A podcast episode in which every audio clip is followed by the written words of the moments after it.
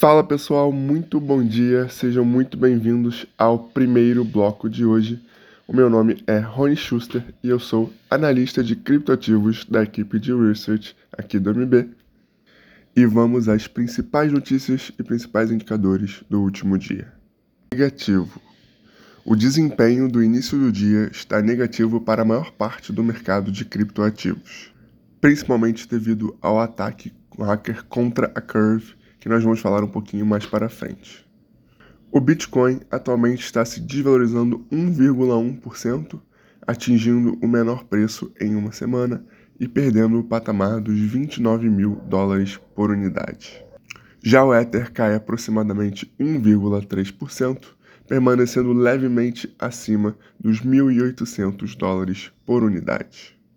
Passando para os dados on-chain, tivemos um acúmulo de cerca de 4.500 unidades de Bitcoin na mão dos investidores de longo prazo, bem como uma entrada de 60 mil novos Ethers sendo depositados para validação no contrato da Beacon Chain.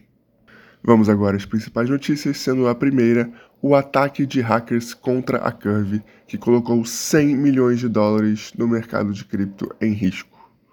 A Curve, uma exchange de stablecoins da rede da Ethereum, que depende de contratos inteligentes ao invés de intermediários para oferecer seus serviços financeiros como empréstimos, foi vítima de um exploit, de acordo com um tweet do projeto.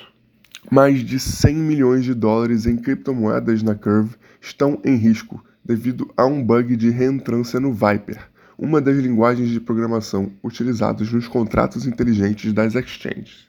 Até o momento, várias pools e stablecoins na plataforma já foram drenadas por diversos atacantes hackers. Em seguida, temos a notícia que desenvolvedores lançam uma bridge entre a Shiba e a Ethereum para transferência de tokens.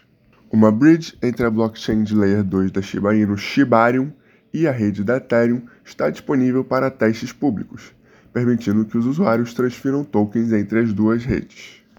A bridge inicialmente permitirá que os usuários transfiram tokens da rede de testes Gurley para a Shibarium, que deve iniciar as operações já no próximo mês de agosto. De acordo com o desenvolvedor-chefe, a previsão é de que cada transferência leve no máximo 30 minutos. Por final, temos que o Paraguai vai ganhar uma nova unidade de mineração sustentável de Bitcoin que utiliza a energia de Taipu. A plataforma de mineração sustentável de Bitcoin Zaz Mining está se expandindo para o Paraguai, com planos de aproveitar a potência hidrelétrica de Itaipu.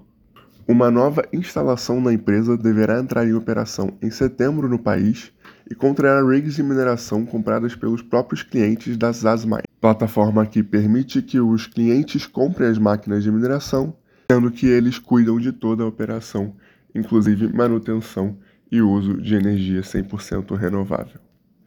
Essas foram as principais notícias do dia. Muito obrigado e até amanhã.